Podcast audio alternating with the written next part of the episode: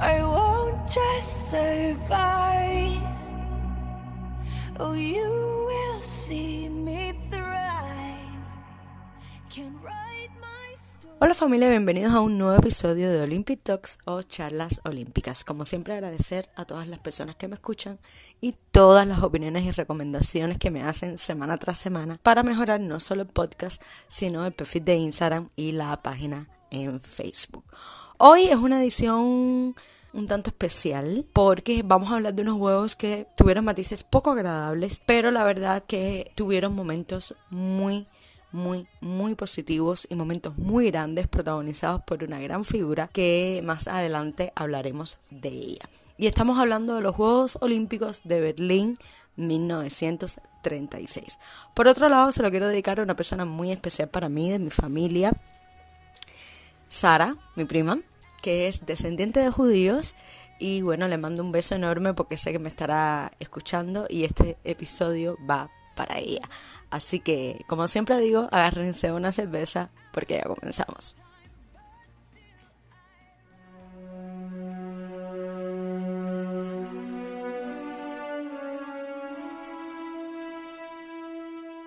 La ciudad de Berlín fue elegida por el COI en 1931, llegando a la selección final contra la otra posible sede, Barcelona. Y la razón de peso para darle la sede fue que precisamente no pudieran acoger los Juegos en 1916 por estar en pleno desarrollo la Primera Guerra Mundial. Hay que recordar que dos años después, en 1933, asume el poder por votación popular, es decir, fue elegido democráticamente, Adolf Hitler, implantando en la capital alemana y en todo el territorio alemán el tercer imperio alemán o tercer Reich, como le quieran llamar.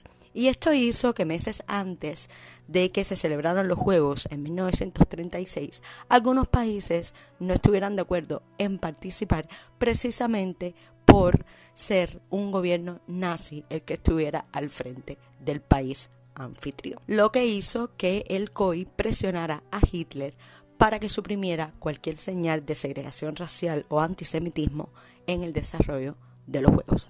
Hitler y todo su gabinete de gobierno vieron la oportunidad en el desarrollo de los Juegos de promover no solo el gobierno, sino los ideales de la supremacía racial, por lo que Berlín 1936 pasarán a la historia olímpica como el intento del gobierno alemán de demostrar al mundo la bondad y la fuerza de la clase aria, en contraposición con el resto de las etnias de los demás países del planeta.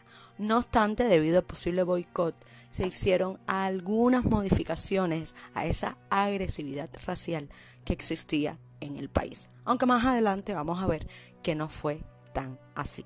Un ejemplo de ello es que los periódicos rebajaron su habitual tono agresivo con el fin de presentar una falsa imagen de una Alemania pacífica y tolerante. Pero, en contraposición, por ejemplo, hubo todo un despliegue de colorido olímpico junto con la bandera de la esvástica por toda la ciudad, así como estatuas que trataban la semejanza entre los alemanes y los antiguos griegos, haciendo querer ver que la raza aria era la legítima heredera de la antigüedad clásica. Por otro lado, el propio país anfitrión permitió que se admitieran negros y judíos en los equipos visitantes, así como el propio equipo alemán tuvo una alemana de descendencia judía como atleta simbólica dentro de sus filas y estamos hablando de la esgrimista Helen Mayer, lo que supuso al mismo tiempo la exclusión de los mejores atletas alemanes precisamente por descender de judíos y podemos poner de ejemplo a la lanzadora de peso o bala, como también se le conoce, y disco Lily Enoch, cuatro veces plumarquista mundial y diez veces campeona nacional. Otro ejemplo es Gretel Bergman, quien había impuesto días antes del desarrollo de los Juegos récord en salto de altura con 1,60 metros. Otro ejemplo de llevar a bajo perfil el antisemitismo de la época fue que los carteles y lemas antisemitas fueron retirados de Berlín durante el desarrollo de los propios Juegos.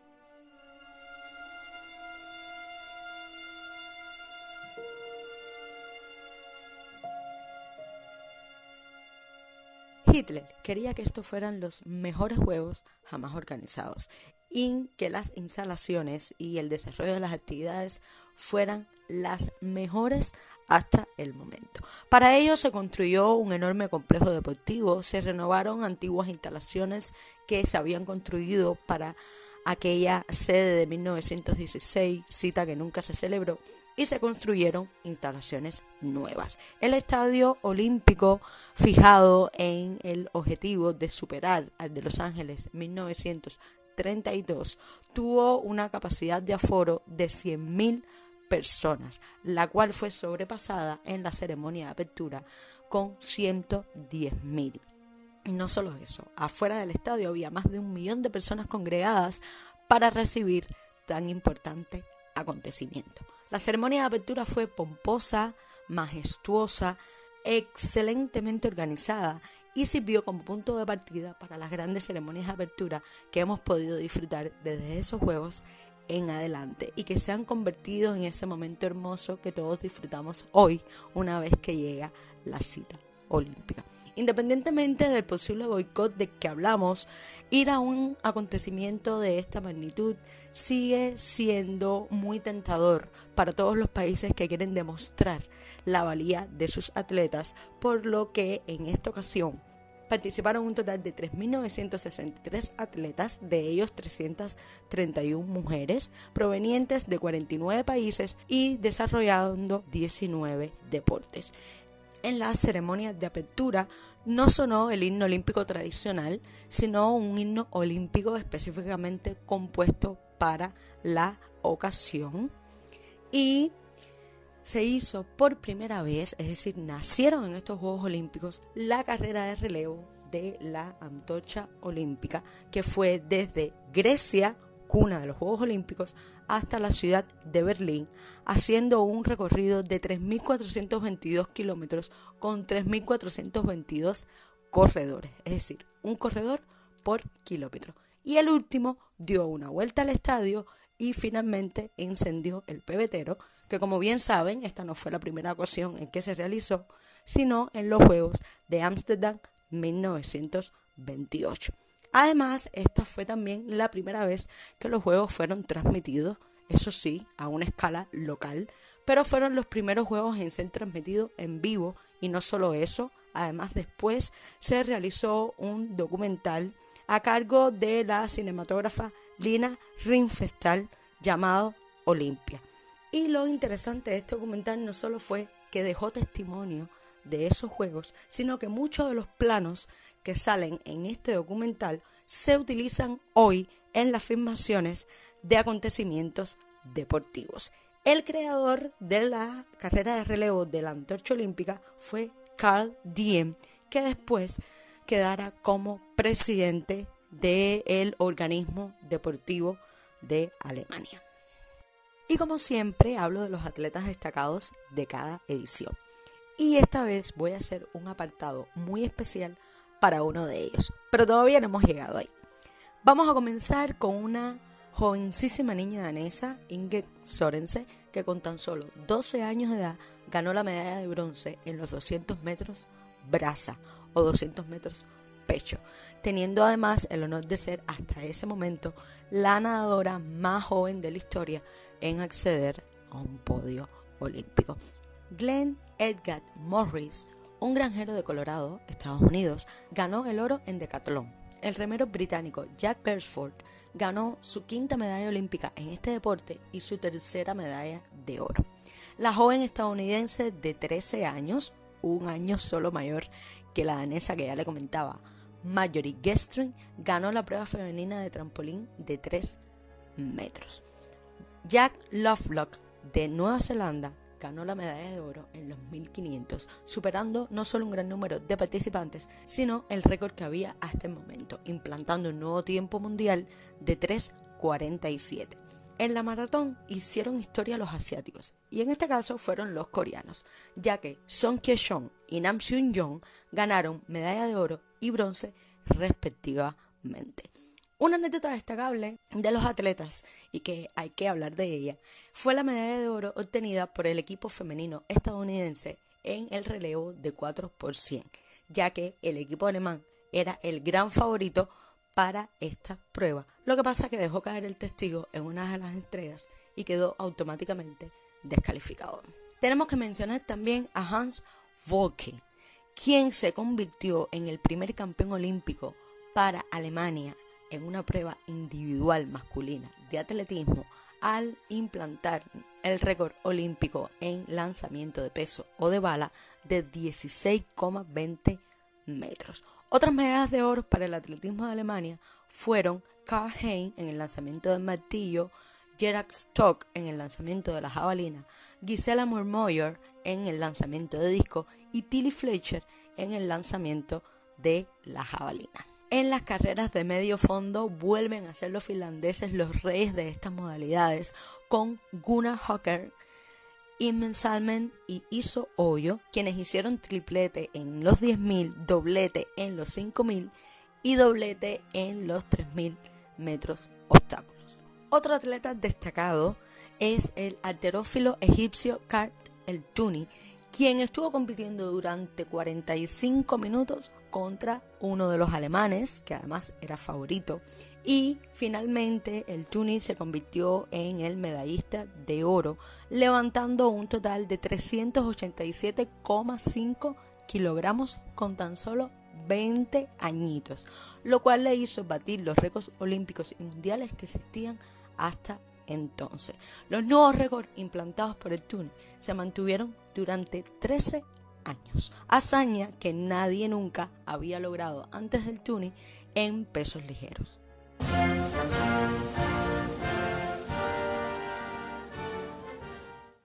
Y ahora sí, hay que hablar de la gran figura de estos juegos, el héroe de Berlín, el negro que venció la supuesta supremacía blanca tan patente en estos juegos.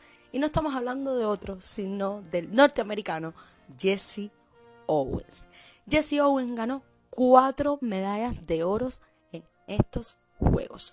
100 y 200 metros, salto de longitud y la carrera de relevo 4 por 100. Todas ellas tienen anécdotas. Por ejemplo, en el salto de longitud, Owens fue a punto de ser descalificado en la ronda preliminar. Y fue precisamente su competidor más directo y además alemán, Lunds Long, quien lo ayudó, pues le dijo que pensara que la tabla estaba un paso antes de pisarla y así evitaría hacer el foul. Owen siguió su consejo y logró clasificarse para la final, la cual evidentemente ganó. Y aquí llega un momento que evidencia lo que expresa el olimpismo y para qué existen las citas olímpicas. Y fue precisamente que en el momento de la premiación, una vez realizada, Lutz Long cogió por el brazo a Jesse Owens y recorrió el estadio. Ahí se caía el mito de la supremacía blanca, de la supremacía aria, al enlazar dos personas de test de piel distinta y exalzar ese ideal de juego limpio, de juego justo y de que la cita olímpica es una oportunidad no solo para demostrar de lo que son capaces los atletas, sino de esa fraternidad que debe existir entre ellos. En la carrera por los 100 metros está la anécdota de que el entrenador de Owens le dijo que se tenía que imaginar corriendo sobre un suelo que arde en llamas. Y esto le permitió a Owens no solo ganar la medalla de oro, sino establecer un crono de 10.30 igualando el récord mundial que existía hasta el momento. Aquí viene una anécdota desdichada de este momento y es que Hitler se negó a tirarse una foto en la ceremonia de premiación, cosa que se hacían con todos los demás ganadores, precisamente por ser un negro. Y llegó a declarar la siguiente expresión. ¿De veras piensas que me voy a permitir ser fotografiado con un negro? Esta frase tuvo gran repercusión mediática. La otra carrera que ganó Owens y que ya mencioné fue los 200 metros, realizada en el cuarto día. Para esa ocasión, ya Owens se había echado al público alemán en el bolsillo. La gente vitoreaba su nombre y él se dio cuenta de que lo estaban animando a él.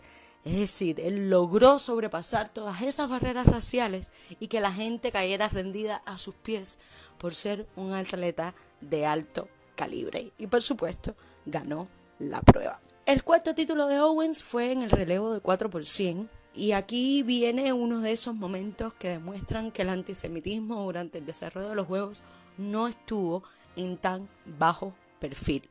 Y es que él no integraba el, cuarteto de relevo de 4 por 100 ni su compatriota que quedó en tercer lugar en los 100 metros y que además era el favorito para ganar pero debido precisamente a todo el tema judío en el desarrollo de los juegos y para no ofender al país anfitrión, los directivos norteamericanos del equipo de Estados Unidos decidieron quitar a dos de los integrantes que formaban este cuarteto para evitar contradicciones con el país anfitrión.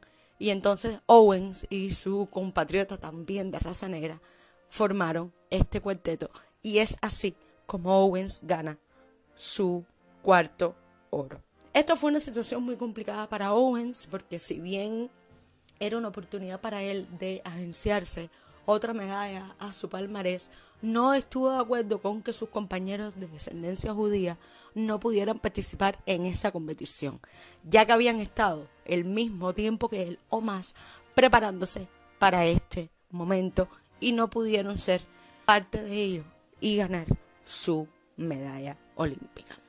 La historia de Owen se recoge en la película estrenada el 11 de febrero de 2016, Race o El héroe de Berlín, como también se le conoce, del director Stephen Hawking. Y el actor que desempeñó el papel de Jesse Owen fue Stephen James. Es una película altamente recomendada, así que si no la han visto, tienen que verla.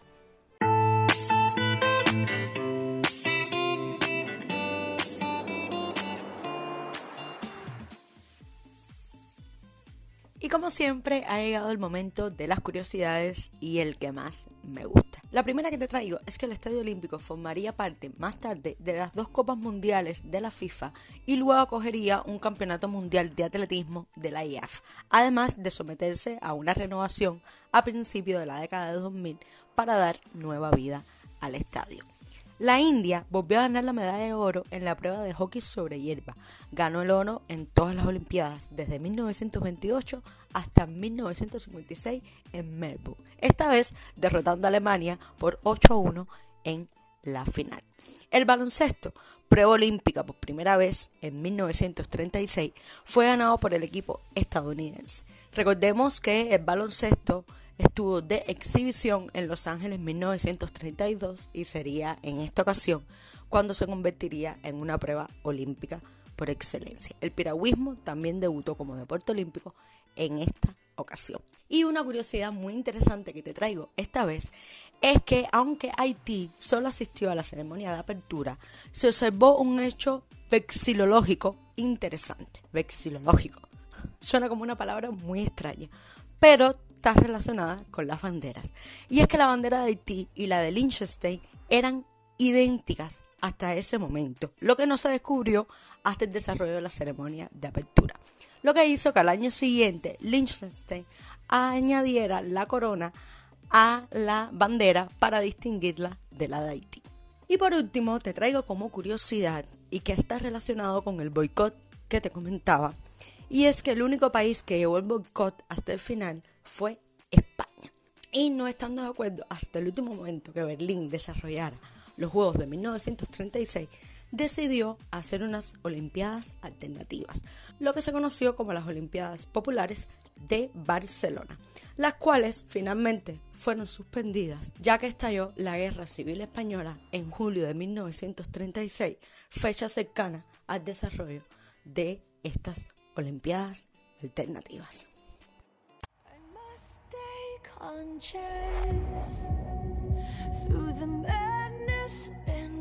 Los Juegos de Berlín 1936, también conocidos como los Juegos de Hitler, no triunfaron en su empeño de demostrar la supremacía de la raza aria por encima de las otras etnias. El Carmen Siste y un negro fue el héroe de Berlín. Por otro lado, elegida en 1931 por no haber celebrado la edición de 1916 por el desarrollo de la Primera Guerra Mundial, Berlín se convierte precisamente en la protagonista de el detonante de la Segunda Guerra Mundial, lo que impidió el desarrollo de las próximas dos ediciones de los Juegos Olímpicos, Helsinki 1940 y Londres 1940. 44, los cuales fueron cancelados a causa del segundo evento bélico más grande de la historia y esperemos que el último, y tuvieron que ser postergadas estas sedes para Londres 1948 y Helsinki 1952. Recuerda que este podcast tiene perfil en Instagram y su página en Facebook. Espero como siempre que hayas aprendido, recordado o simplemente disfrutado de este tiempecito conmigo. Yo soy Giselle y te mando un beso enorme.